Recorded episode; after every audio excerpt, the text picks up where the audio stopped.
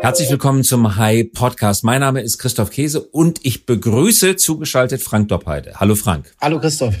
Frank Doppheide ist ein Multitalent in vielen Branchen tätig und eigenständiger Unternehmer mit einer eigenständigen Beratung. Was hat Frank Doppheide gemacht? Er war Chef einer großen Werbeagentur, Grey Worldwide. Dafür war er der Deutschlandsgeschäftsführer.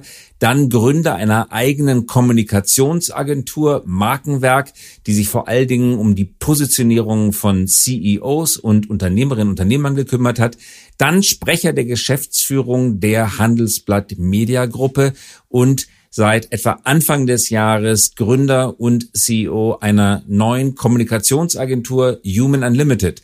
Und da habt ihr euch, Frank, auf die Fahnen geschrieben, Purpose, das große Thema Purpose. Und in dieser Folge des Podcasts wollen wir über Purpose sprechen. Es wird also ein Podcast mit ganz wenig Corona, das sei vorab versprochen. Okay. Frank, was genau ist ja. Purpose? Alle reden darüber, aber wie kann man sich diesen Begriff eigentlich zurechtschnitzen, sodass er eingängiger und handhabbarer wird? Also, äh, er wirkt als Lebensversicherung für so ein Unternehmen. Äh, die guten deutschen Familienunternehmer, die würden sagen, Purpose ist, wenn du ein gutes Unternehmen hast. Das nämlich gute Arbeit macht, seine Mitarbeiter gut behandelt und äh, was Gutes für die Welt macht. Das ist äh, bei den Familienunternehmen bei vielen zumindest so auch noch der Fall. Bei dem Großteil der Wirtschaftswelt aber nicht mehr. Da wurde nämlich die Profitabilität über das Gute äh, hinweggehoben und man hat sich nur noch auf Profit und Shareholder konzentriert und damit der Fokus auf die wenigen. Damit wurde dann Loyalität, äh, gesellschaftliche ähm, Bedeutung zurückgedrängt und auf einmal merkten die Unternehmen, hoppala, äh, wir haben die Menschen verloren, nämlich die eigenen Mitarbeiter, die Kunden, die durch Rabattschlachten jede Loyalität aufgelöst hatten und zum Schluss auch die gesellschaftliche Akzeptanz. Und dann kam das neue Wort Purpose auf den Chefschreibtisch sozusagen, um zu sagen, wir müssen unternehmerischen Wert schaffen, der natürlich unsere Shareholder bedient, aber alle Stakeholdergruppen, der auch wertvoll ist für unsere Mitarbeiter und die Gesellschaft. Und dann haben wir auch eine Lebensberechtigung und nicht nur ein kurzfristig wirksames Businessmodell.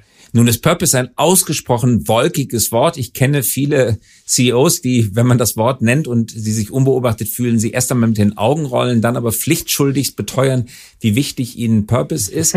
Purpose, das wirst du auch schon mal erlebt haben, oder? Ja, oft. Ja.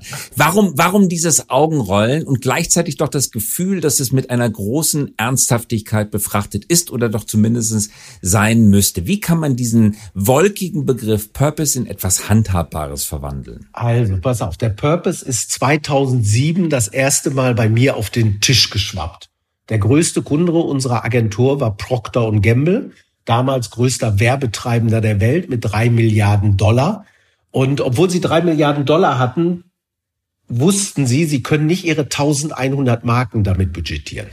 Also wussten sie entscheiden, welche Marken stellen wir nach hinten ins Regal, welche kommen nach vorne. Um diese Entscheidung möglichst fehlerfrei zu treffen, haben sie drei Jahre lang über alle Kategorien die schnellst wachsendsten Marken der Welt gesucht. Und siehe da, nach drei Jahren hatten sie in den Top 10 keine Procter-Marke. In den Top 20 keine Procter-Marke. was, was, was stand denn unter den Top 10, Top 20? Also, äh, Apple, Google, Red Bull, Nespresso, Veuve Clicquot, äh, diese üblichen Verdächtigen. Und also Sie haben in allen Kategorien gesucht, nicht nur in Ihren Fast-Moving Consumer Good Kategorien. In allen Kategorien. Und die, das Kriterium war, die Marken, die 30 Prozent schneller wachsen als der zweite und das drei Jahre hintereinander. Und was verbindet diese Marken eigentlich? Gibt es da ein Muster? Und unter den ersten 20 war kein Procter Gamble mehr.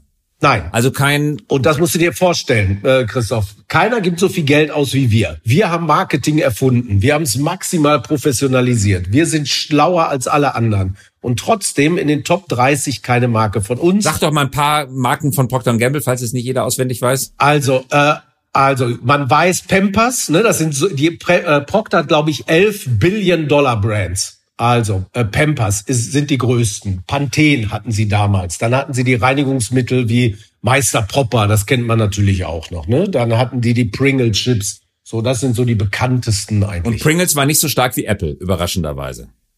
Im Wachstum. Ne, so war natürlich im Chipsmarkt Nummer eins, aber die Dynamik war ein bisschen aus der Marke raus. Und am Ende von drei Jahren von dem ganzen Research stand die simple Erkenntnis, it's not about what people buy, it's what they buy into. Also du brauchst irgendwas äh, von dem, was, was größer ist als das reine Produktversprechen. Und ähm, das war interessant, da kam der Begriff Purpose auf einmal auf dann musst du dir vorstellen, zu dieser Zeit hatte man Windelwerbung immer mit der berühmten Produktdemo in der Mitte. Ich kann da ein Liter Ersatzflüssigkeit reinschicken, äh, schütten äh, und nichts läuft aus. Und dann kam aber Purpose, um zu sagen, was verbindet denn Eltern von kleinen Kindern weltweit? Alle wollen, dass es kleinen Kindern gut geht. Also, wenn du zur Pampers-Packung greifst und nicht zum billigen äh, Wettbewerbsprodukt, impfen wir irgendwo auf der Welt kleine Kinder. Und insofern haben sie immer einen übergeordneten Zweck zu der jeweiligen Marke entwickelt. Und das hat auch wunderbar funktioniert. Hat aber auch dazu geführt, dass Purpose auf einmal wie so eine Art Verkaufsmasche wurde und im Marketing verankert war. Und äh, da fing, glaube ich, äh, die falsche Wahrnehmung schon an.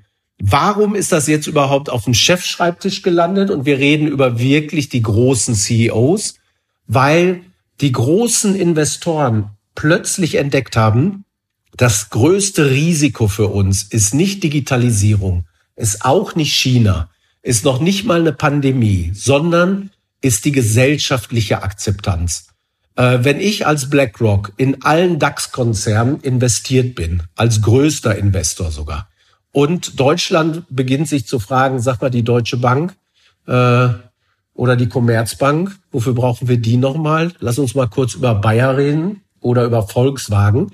Dann kannst du das nicht managen. Die Gesellschaft kann den Stecker ziehen und du kannst es nicht mehr kontrollieren und dann war es das mit deinem großen Investment. Und davor schützt Purpose, davor kann Purpose schützen, wenn die Leute das Gefühl haben, dass diese Firma einen Wert stiftet, der größer ist als ihre eigene Bottomline, als ihr eigenes Konzernergebnis.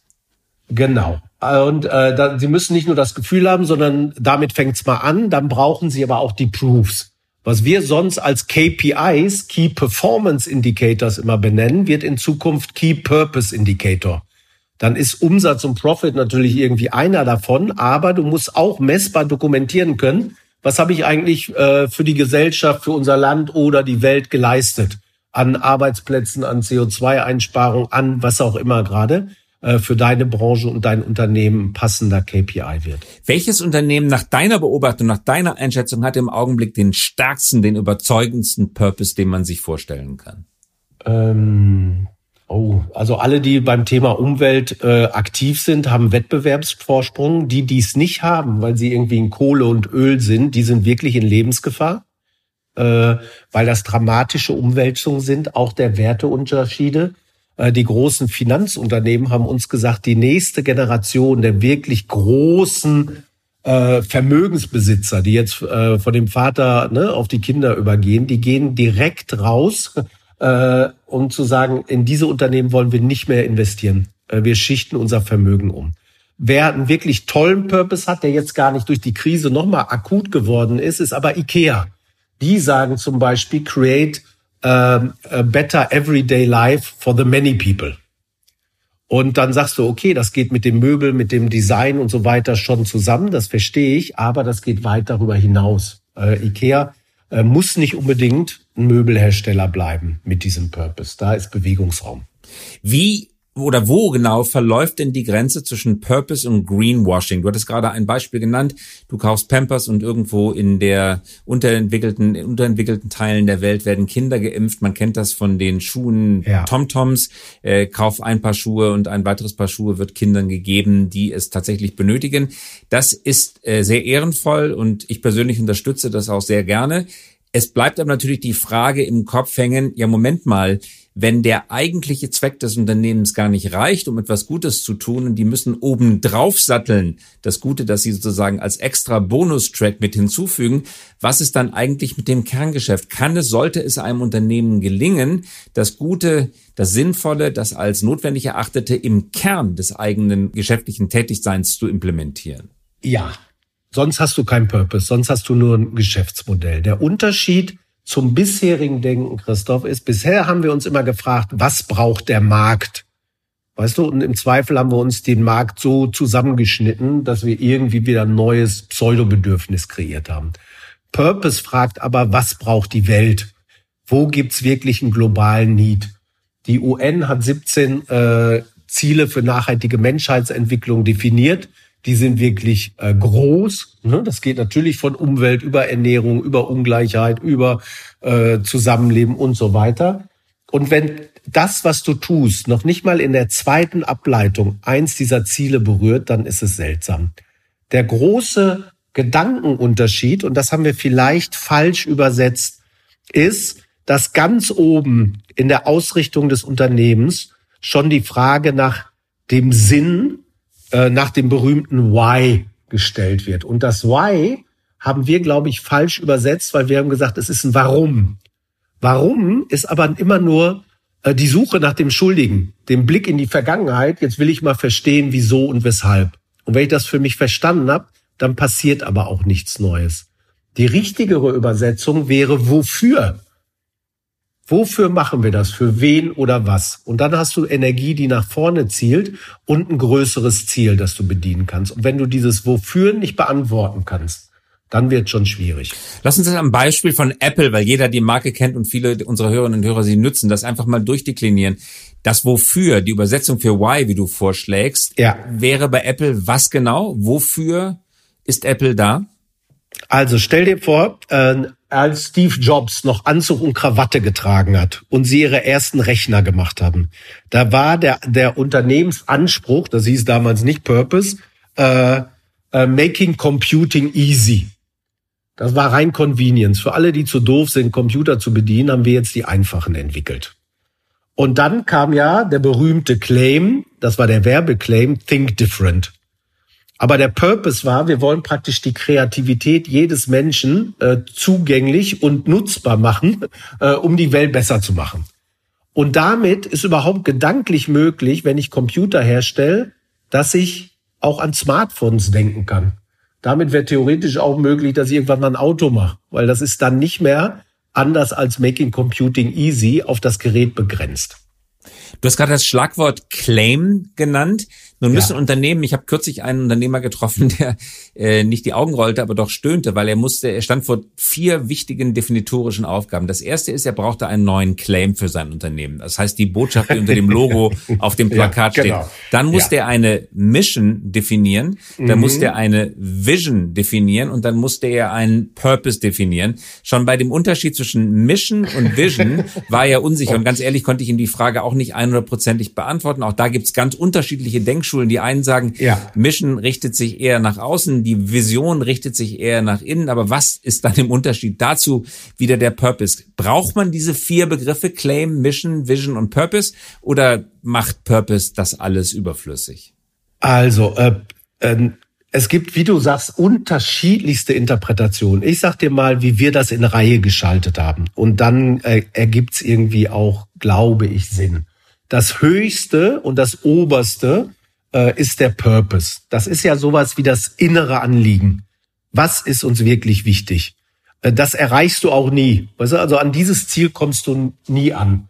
Äh, stell dir vor, Edmund Hillary, äh, der berühmte Bergsteiger, der hatte als inneres Anliegen, ich will der Welt beweisen, dass ganz normale Typen, Neuseeländer wie ich, wenn die was wirklich, wirklich wollen, selbst Undenkbares schaffen. Das war sein Purpose, sein inneres Anliegen. Dann kommt die Vision. Äh, was ist das größtmögliche Ziel denn dabei? Hier, Mount Everest, der höchste Berg der Welt, den hat noch nie einer bestiegen. Wir wissen auch gar nicht, ob das geht, ob man das überleben kann, ob man ohne Schäden wieder zurückgehen kann. Das ist mal eine wirklich große Vision, dass ich der Erste bin, der da oben ist. So, wenn du diese Vision hast, dann kommen die Missionen, nämlich äh, kleinere Einheiten auf dem Weg bis zur Spitze. Und wenn du das auch hast, du bist im Basislager angekommen, dann brauchst du irgendeinen Spruch auf deinem T-Shirt. Das ist dann der Claim. Ne, der wechselt häufiger, äh, der ist wie so ein Werbeversprechen, der ändert sich auch nach Mode und Zeit und Geschmack und der Purpose nie. Mhm. Also Coca-Cola wechselt den Claim relativ häufig, glaube ich, richtig ja, systematisch, genau. regelmäßig alle ja. paar Jahre. Aber der Purpose ändert sich bei Cola nie. Was wäre der Purpose von Cola ungefähr? Was würde man sagen? Ähm, also Purpose will, äh, ich ahne das nur, sie wollen, glaube ich, die, also sie, im Augenblick sagen sie Open Happiness und sie wollen, glaube ich, äh, die Momente des Lebens durch äh, Fröhlichkeit und Geschmack irgendwie bereichern und dafür sorgen, dass du ein schöneres Leben hast. Das ist aber jetzt meine Interpretation. Gut, jetzt stelle ich dir ganz schwierige Aufgaben, Frank. Ja. Du bist jetzt gefordert, kostenlose Unternehmensberatung zu machen. Yes. Wir stellen uns jetzt mal jetzt mal ein Unternehmen vor, der stellt Schaltschränke her. Das sind äh, die Ja. Geräte, die in Häusern unten eingebaut werden, wo die Kabel reinkommen, verknüpft werden, gepatcht werden und wieder rauskommen. Und jetzt bist du Schaltschrankhersteller und du brauchst jetzt einen Purpose. Was ist der Purpose des Schaltschrankherstellers? Also, äh, man müsste mal gucken, was braucht die Welt. Die Welt braucht wahrscheinlich äh, die Sicherheit, die braucht wahrscheinlich äh, das Gefühl, äh, mir kann hier nichts passieren, das funktioniert alles reibungslos, äh, damit das Zusammenleben von Menschen gut funktioniert.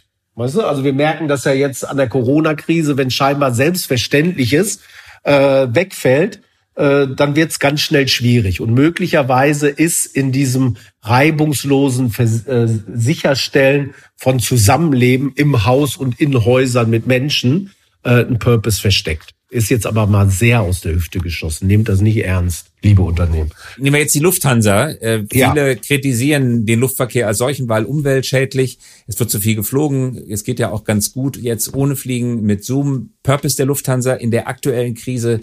Was wäre das? Oh, ähm, also ich glaube, wenn man mal ganz zurückgeht äh, zur Gründungsgeschichte und da ist ganz oft so ein Purpose verborgen, dann würde ich vermuten, jetzt bin selbst ich zu jung dafür, dass aber die Faszination, die Welt zu entdecken, zu erkennen, wie schön die ist, die Verbindung mit anderen Kulturen, das irgendwie sicherzustellen, einer der großen Treiber sein könnte. Wenn Menschen sich nicht mehr begegnen über äh, Kontinente, ne, über unterschiedliche Kulturen hinweg, dann wird es wahrscheinlich schwierig mit dem Verständnis und dem Zusammenleben und dem Ent Weiterentwickeln der Menschheit. Und möglicherweise kann sie ein Treiber dazu sein. Du hast gerade angesprochen, die Gründung, der Gründungsmythos kann ja eine wichtige Rolle beim Purpose Ja. spielen, weil die Gründer haben ja Gründe gehabt, warum sie Genau. das Unternehmen gegründet haben. Gründer, Gründe, das ist ja auch schon phonetisch der gleiche Wortstamm. Gründer und Sehr Gründe. gut. Ja, vielen Dank. Ja. Fällt mir auch gerade auch erst beim Sprechen auf. Aber die haben jetzt diese Gründe für die Gründung gehabt. Und das kann ja, wenn es gut läuft, tatsächlich auch noch 100 Jahre später ein vernünftiger Purpose sein. Also, ich finde eine tolle Geschichte. Äh, Wir haben jemand eingestellt, Philipp Reker, der äh, sitzt in Kalifornien. Der hat in, bei Mattel gearbeitet. Und der hat den Purpose für Mattel entwickelt und der erzählt genau das, was du gerade ansprichst. Barbie, ne, so die Ikone bei Mattel. Äh, diese kleine Plastikpuppe mit äh, unrealistischen Körpermaßen, äh, die pink gekleidet war und immer ein Cabrio verkaufen oder kaufen wollte dann sind sie, weil sie unter Druck gekommen sind, gesellschaftliche Akzeptanz, äh, auf die Suche gegangen nach dem Purpose. Und der erste Satz der Unternehmerin, deren Tochter übrigens Barbie hieß, Barbara, die hat gesagt, meine Idee von Barbie ist, dass sie Mädchen anleitet, dass sie sich vorstellen können, sie können werden, was immer sie wollen. Weil die Puppe, weißt du, ist wie so eine Art äh, imaginäre Transportfigur. Ich stelle mir die verrücktesten Sachen vor, was Barbie gerade erlebt und die kriegt es wirklich hin. Und die Anfangsjahre von Barbie, äh, da war Barbie ihrer Zeit immer voraus. Also sie war schon Astronautin, als wir noch gar nicht auf dem Mond waren als Menschheit. Und dann über die Laufe der Jahre hat man das irgendwie verloren und sie ist so ein Modepüppchen geworden. Und da war also der Purpose schon vom ersten Tag des Unternehmens an wahrhaftig implementiert und den musste man eigentlich nur noch mal ausgraben, entstauben und zeitgemäß in die Welt bringen wieder. Daraus haben sie dann die, nicht die Heroes, sondern die Sheroes entwickelt. Es gab Limited Editions der berühmtesten Frauen der Welt, äh, ne, die dann das erste Mal auf Mount Everest waren, äh, die irgendwelche Bürgerrechtsbewegungen gemacht haben und, und, und. Frank, jetzt habe ich dir eine Reihe unfairer Fragen gestellt, nämlich dich gebeten, ad hoc einen Ja. Purpose zu entwickeln für Ja. einen Schaltschrank. Miese Das Sache. ist wirklich, das ist, nein, das ist wirklich schwer. Aber jetzt die Frage ganz ernsthaft. Äh, Ihr seid ein Unternehmen. Wie sieht ein Projekt zur Purpose-Entwicklung aus? Wie muss man sich das vorstellen? Es muss ja auch ein Team eingebunden werden. Die Leute müssen mitgenommen werden. Ja. Es gibt sicherlich bei vielen Unternehmen das Not Invented Here Problem. Es wird also nicht reichen, dass Frank Doppheide und Team hereinkommen und stolz auf Pappen oder per PowerPoint einen neuen Purpose präsentieren. Ja. Muss sie mhm. mitnehmen. Also wie kann man als Unternehmer, als Unternehmen in ein Purpose-Projekt starten? In welchem Zeitraum kommt man da zu Ergebnissen? Und wie wird das im Unternehmen implementiert? Also es fängt damit an, glaube ich, dass äh, Purpose eine Chefsache ist. Die Person, Frau, Mann äh, auf dem Chefsessel muss das Gefühl haben, irgendwas muss sich ändern. Und meistens kommt es aus dem Schmerzempfinden, weil das Geschäftsmodell, mein Employer äh, ne, Engagement Recruiting Modell oder mein Kommunikationsmodell funktioniert einfach nicht mehr. Das kommt zum Ende. Braucht immer viel mehr Aufwand und immer weniger Effekte. So aus diesen Schmerzpunkten sind sie überhaupt empfänglich, sich diesem Thema mal zu nähern, weil sie merken, die alten Erfolgsrezepte lassen sich nicht mehr in die Zukunft tragen. Dann muss es der Chef zu seinem Thema machen. Äh, anders als man so denkt, kommt man auf den Purpose nicht durch Design Thinking Workshops und hunderte von Post-its. Warum eigentlich nicht? Das, also warum alle äh, ins Landhotel und äh, zwei Tage weg vom ab vom Schuss und äh, Post-its und ein bisschen Rotwein am Abend und Lagerfeuer und und genau. Also das kann man das nicht aus sich selber herausschöpfen? Den Purpose? Nee, äh, nee ähm, also zumindest nicht in der Entwicklung und im Detektieren des Purpose. Warum?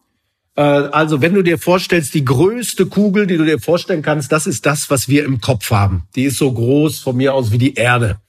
Äh, dann ist so groß wie, äh, weißt du, eine andere große Kugel, wie so ein Wasserspeicher, was wir überhaupt artikulieren können. Denn das meiste, was wir im Kopf haben, auch an Empfindungen, ist nicht verbunden mit unserem Sprachzentrum. Können wir gar nicht transportieren dann nicht so groß wie ein Wasserspeicher, sondern nur noch so groß wie ein Medizinball ist, was ich dann anderen überhaupt sagen würde, selbst wenn ich es formulieren kann. Und dann ist so groß wie ein Tischtennisball das, was beim anderen ankommt. Und wir sammeln jetzt 200 Tischtennisbälle an und denken, das ist die ultimative Wahrheit. Du brauchst ähnlich wie beim Parfümherstellungsprozess äh, kein demokratisches Verfahren, sondern du musst überhaupt jemand mal haben, der es destilliert, äh, der die Essenzen irgendwie separiert und dann mit Vorschlägen auf dich zukommt.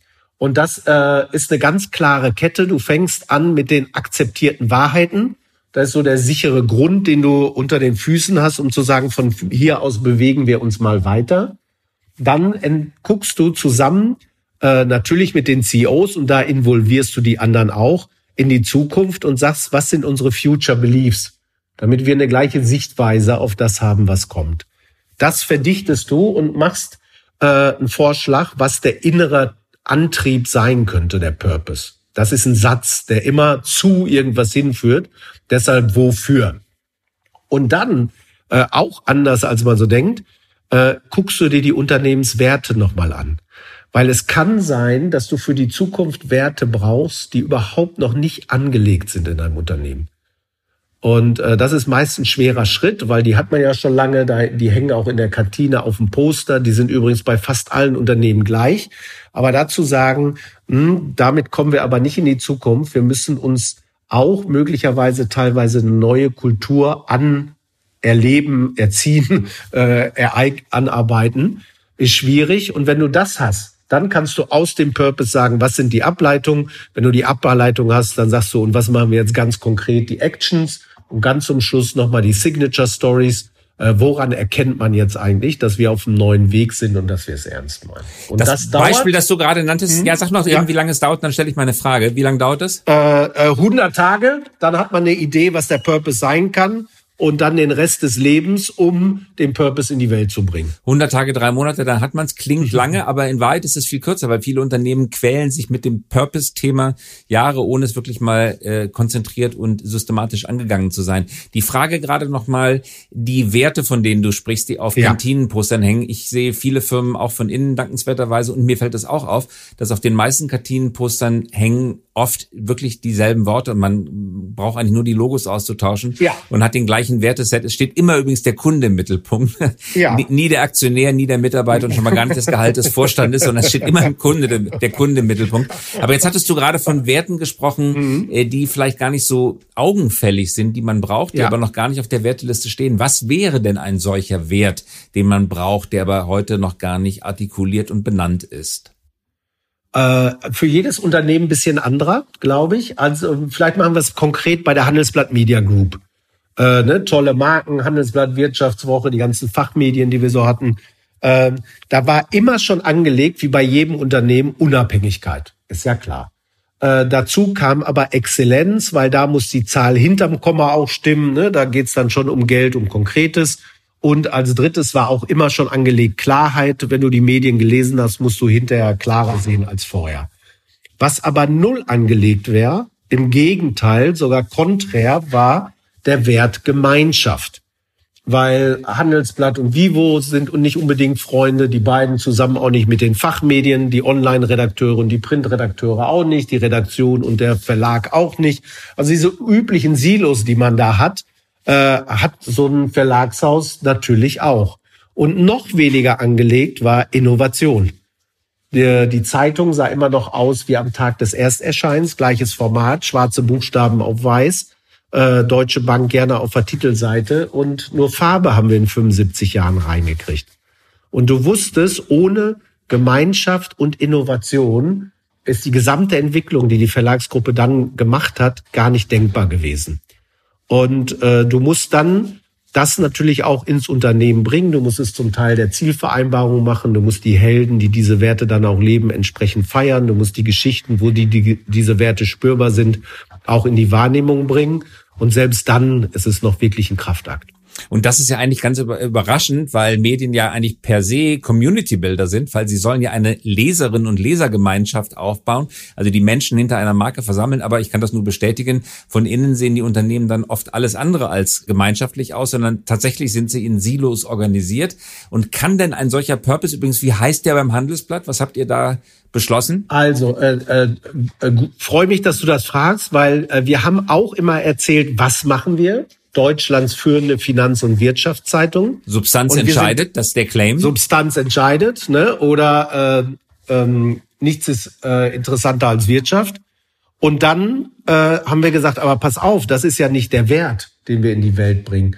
Äh, was ist wirklich wichtig? Und wir haben dann rausgefunden, dass äh, wir daran glaubten, dass es besser für die Welt ist, wenn es mehr wirtschaftlichen Sachverstand gäbe in Berlin, äh, bei der SPD, in der Medienbranche, in der Finanzbranche. Also ist unsere Aufgabe Verbreitung wirtschaftlichen Sachverstands. Das führt zu besseren Entscheidungen und davon profitieren alle. Und wenn du das hast, dann kannst du auch drüber nachdenken, dass man nicht nur Zeitung macht äh, und nicht nur für eine Zielgruppe, die Männer Mitte 40 sind, sondern sagst, pass auf, Verbreitung heißt aber auch Breite. Äh, wo sind die eigentlich, wenn die Anfang 20 sind? Wo sind denn die Frauen hier in der Zielgruppe? Und möglicherweise äh, muss es ja nicht mehr nur Information sein, vielleicht kann es auch Verstehen sein, vielleicht kann es sogar Aktion sein, vielleicht können wir sogar, und das war dann der letzte Schritt, in die Qualifikation gehen. Und daraufhin haben wir dann mit Miriam Meckel ADA gegründet, um äh, die deutsche Wirtschaft auch bereit äh, zu, für die Digitalisierung zu machen. Und damit entstehen ganz neue Geschäftsmodelle, weil äh, dieser Möglichkeitsraum, wo wir überhaupt aktiv werden können, viel größer auf einmal wird. Und interessanterweise knüpft das eben oft auch an den Gründungsmythos an, ja. von dem wir vorhin gesprochen hatten, weil aus genau den Gründen ist das Handelsblatt damals gegründet worden. Aus genau den Gründen sind alle großen Zeitungen und Medien irgendwann mal gegründet worden, weil es ihnen ein Anliegen war, die Verbreiterung eines Wissensgebietes voranzutreiben. Im Laufe der Zeit aber hat sich das ein Stück weit abgeschliffen, ist ein Geschäft draus geworden, ist Routine draus geworden. Man legt also eigentlich wieder einen Schatz der Vergangenheit frei, man pustet den Staub weg und man knüpft an das Vermächtnis der Gründerväter an und Gründermütter. Genau. Und äh, was total interessant zu sehen ist, und das trifft auf alle Branchen, jetzt kenne ich das, äh, die Handelsblattgeschichte natürlich am besten, aber wenn du dir anguckst, äh, wie sind Zeitungen entstanden? Da gab es einen konkreten Purpose, einen Grund, einen Zweck, warum man das gemacht hat. Und dann ist man äh, meist nach den Erstverlegern in so eine Optimierungs-Effizienzschleife gefallen. Dann war das Medium gar nicht mehr wichtig, sondern dann war es nur noch Werbeträger, weil das große Geld nicht mehr vom Leser kam, sondern von der Werbeindustrie. Dann haben die Medien angefangen, ihre Produkte zu verschenken und haben Umfelder erfunden, nur damit man ein Content-Plattform hat, wo man bestimmte Industrien noch äh, platzieren konnte. Und dann kam auf einmal das Internet. Und was hat man gemacht? Man hat die Zeitung so, wie sie ist, eins zu eins aufs iPad gepackt, als E-Paper. Keiner ist auf die Idee gekommen, können wir Informationen mit dem, was technisch jetzt möglich ist, eigentlich ganz anders an den Menschen bringen. Dann kam das Smartphone, Christoph, und äh, wir haben das, die Zeitung eins zu eins, so wie sie ist, aufs Smartphone gepackt.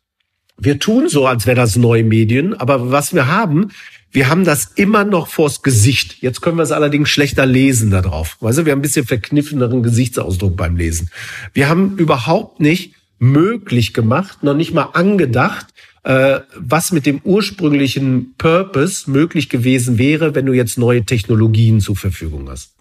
Gibt es vielleicht als abschließende Frage, Frank, strunz langweilige Unternehmen, wo sich, wo sozusagen sich gar nicht lohnt, nach dem Purpose zu suchen? Weil ich kann mir vorstellen, dass einige Hörerinnen und Hörer sagen, ich finde das total interessant und das mag toll sein, wenn man in Medien arbeitet und für die Filmindustrie kann man sich auch vorstellen und das gilt auch für die Computerindustrie und sicherlich auch für die Luftfahrt. Aber in meinem persönlichen Unternehmen, da wo ich arbeite, da wo ich mein Geld verdiene, das finde ich persönlich interessant, aber ansonsten, das müsste ich schon äh, richtig weit herleiten und auch vielleicht ein Stück weit an den Haaren herbeiziehen, da einen äh, Purpose äh, zu bestellen. Ich habe kürzlich Kabelschellen bestellt, weil ich eine Leitung zu Hause belegen wollte und jetzt der Kabelschellenhersteller, damit das, die Leitung, ja, der Purpose ist, dass die Leitung, ja, sich, hat was mit Sicherheit zu tun, hat was damit zu tun, dass das Kabel nicht von der Decke fällt und der Putz herunterrieselt, weil das war nicht mit kleinen Nägelchen, sondern mit Klebstoff.